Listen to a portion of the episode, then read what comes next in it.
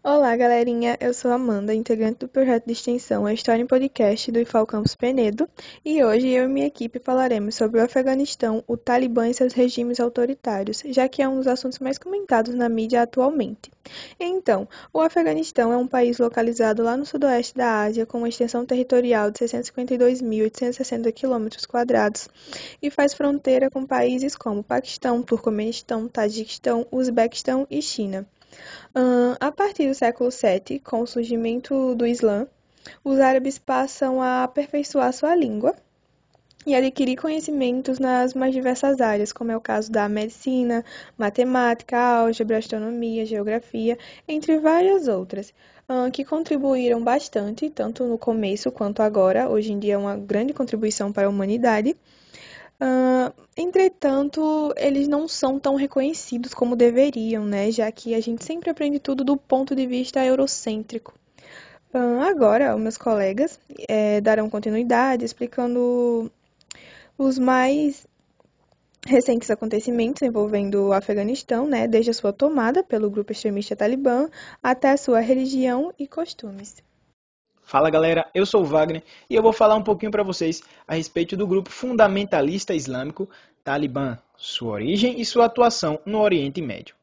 Bom, para entendermos a origem desse grupo, devemos saber que ele se dá no contexto de um Afeganistão mergulhado em conflitos armados. Na década de 1990, com os Estados Unidos investindo em grupos rebeldes islâmicos, os Mujahidins, como forma de resistência contra a dominação da União Soviética no território do Afeganistão. No contexto da Guerra Fria, com a queda da União Soviética, somente então acontece a retirada das tropas soviéticas e o início de uma guerra civil intensa pela tomada do poder no território. E aí surge então o grupo Talibã, com origem no norte do Paquistão e no idioma Pashto, principal idioma falado no Afeganistão, significa estudantes. Ou seja, o grupo Talibã tem origem com estudantes de seminários religiosos financiados pela Arábia Saudita e pregam a forma conservadora do Islã sunita. Acredita-se que apareceu pela primeira vez nos seminários religiosos, ou seja, principalmente pagos pelo dinheiro da Arábia Saudita. Bom, a promessa do Talibã, então, em áreas Pashtun abrangendo o Paquistão e o Afeganistão, era restaurar a paz e segurança e impor sua própria versão da Sharia, ou lei islâmica, uma vez no poder. Acontecendo sua primeira ocupação no território do Afeganistão nos anos de 1996 até o ano de 2001, inicialmente os afegãos, tão cansados de disputas internas, depois que os soviéticos foram expulsos, eles acolheram bem o Talibã quando ele apareceu pela primeira vez. A popularidade desse grupo foi em grande parte devido ao sucesso na luta contra a corrupção, coibindo em primeiro lugar, a ilegalidade, tornando as estradas e as áreas seguras sob seu controle para o desenvolvimento do comércio.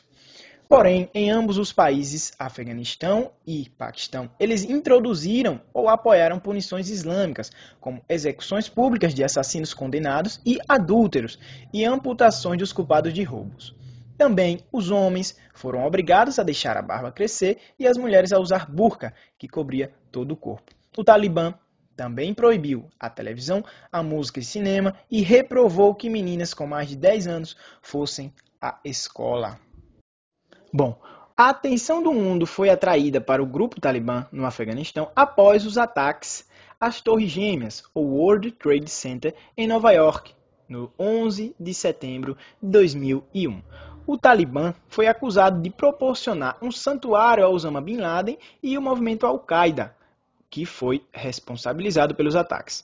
Bom, logo após o 11 de setembro, o Talibã foi expulso do poder no Afeganistão por uma coalizão liderada pelos Estados Unidos, que iria permanecer no local durante 20 anos. Em todo esse contexto, temos várias guerras, vários ataques sangrentos e alguns massacres atribuídos ao grupo durante esses anos, mesmo após ter sido expulso da região pelas tropas americanas. Inclusive, em 2012, um atentado no Paquistão, um tiro na cabeça da estudante Malala Yousafzai, que defendia o direito das meninas e mulheres de frequentar as escolas.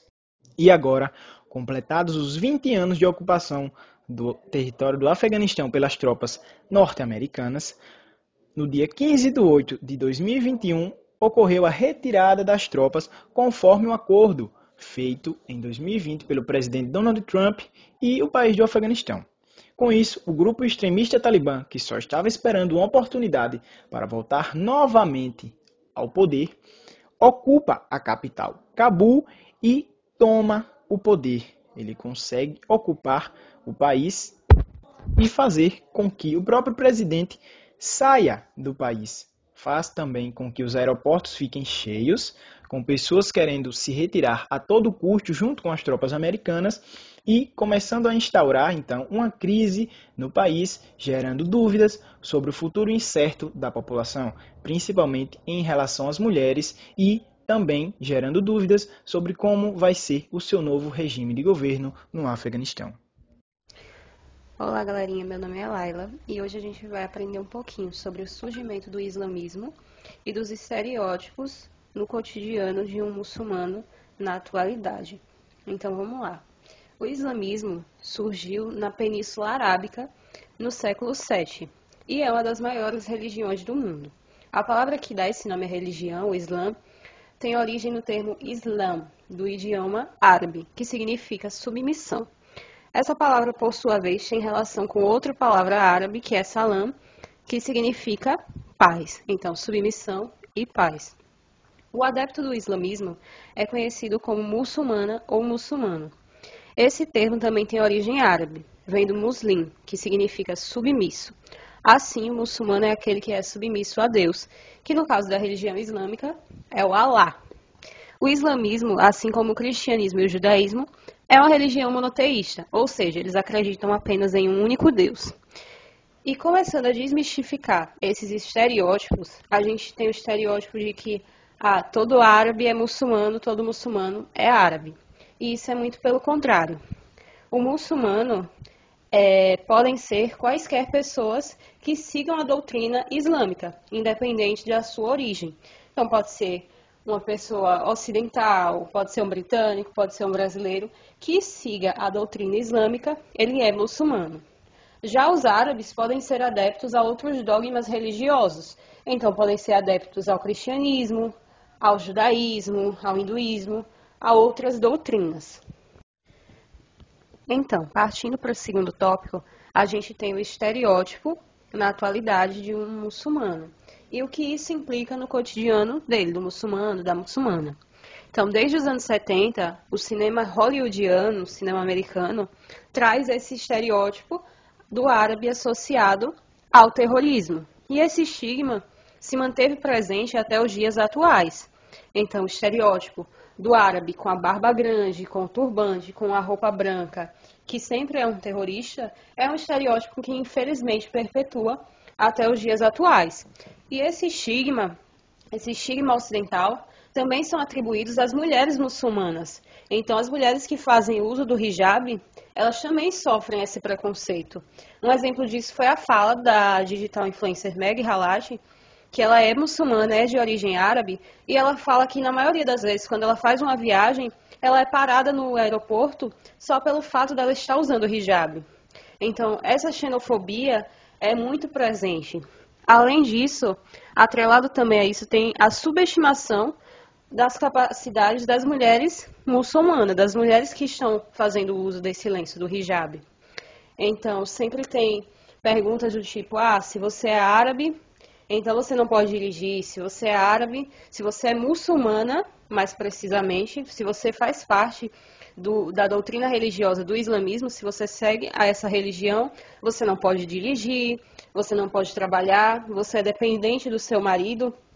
E é aí que também surge, é, em contrapartida a isso, o conceito de feminismo. E o que seria o feminismo? Seria as lutas pelos direitos, pela igualdade de gênero, pela igualdade política. E essas lutas a gente traz muito em debates em redes sociais a nossa visão ocidental sobre o que deve ser feito, é, por exemplo, no Afeganistão. Ah, porque as mulheres árabes deveriam ter feito isso, ter feito aquilo. Como assim elas não lutam por isso? Elas não lutam pelos mesmos direitos que a gente está lutando? Só que assim, o que a gente tem que ter em mente é que é outro contexto, outro repertório sociocultural no qual elas estão inseridas. Então, obviamente, os direitos e as lutas que elas vão escolher serão outras completamente diferentes ou até mesmo semelhantes, mas não iguais à que a gente vivencia aqui no nosso contexto, aqui no Ocidente. Olá pessoal, hoje vamos falar um pouco a respeito do porquê da utilização do véu islâmico, já que, como sabemos, quando se trata de mulheres muçulmanas, é comum que as pessoas se perguntem o que, que faz essas mulheres usarem essas vestimentas tão diferentes das que estamos acostumados a usar aqui no Ocidente. E ao decorrer do áudio, teremos que pensar a noção de liberdade de expressão da religiosidade e da própria identidade da mulher islâmica. E para isso temos que entender os diferentes tipos de vestimenta islâmica. Então temos como primeiro o hijab, que é um véu islâmico que cobre todo o cabelo, deixando à mostra apenas o rosto. Segundo, temos o niqab, que é um véu que cobre o rosto e só revela os olhos. E por último, temos a burca, que é uma vestimenta que tanto pode ser azul ou preta e que cobre todo o corpo, inclusive o rosto. Então, na região dos olhos, fica somente uma tela para possibilitar a visão. E a partir disso, mesmo com a dominação do grupo talibã, e isso ocorre desde 2001, na sua primeira dominação, as mulheres afegãs elas não abriram mão de suas burcas. E por que, que isso é tão surpreendente? Porque não importa se no governo do país há ou não a presença de terroristas no comando, pois o uso dessas vestimentas religiosas ela está além das formas de poder político e que se trata de cultura mesmo, de identificação, de empoderamento e de proteção. Então, o hijab ele é o símbolo da religiosidade feminina, mas que também é, diferencia a identidade do grupo ou daquela tribo em que a mulher pertence. Então é preciso considerar que o uso do véu ele constitui a forma das mulheres externarem sua religiosidade e sua identidade como pertencentes a um determinado grupo étnico. Então, cabe à mulher decidir se quer ou não usar o véu, mesmo aquelas que são muçulmanas, mas que não usam véu, elas sabem de sua obrigação religiosa e, e que não usará o véu a partir de uma imposição opressiva feita pelos homens, mas sim de algo que, que revela sua devoção a Deus. Até porque o significado da vestimenta islâmica usado pelas mulheres do ponto de vista religioso diz respeito à modéstia, a estar conectada com sua família, demonstrando inclusive o orgulho que essas mulheres sentem de sua comunidade e de sua família. E muitas vezes nesse meio social, deixar de usar a burca, o niqab, o hijab, pode significar um estranhamento muito grande desses laços de parentesco. Então, vemos aí uma relação de integração a um grupo ou família em que utiliza as vestimentas como identificação social e até mesmo emocional. Então, o véu islâmico representa não só a religião do indivíduo, como também integra e atua como um diferencial entre tantas tribos e etnias. Então, galerinha, esse foi o áudio falando um pouco sobre o Afeganistão e nos veremos no próximo podcast de história.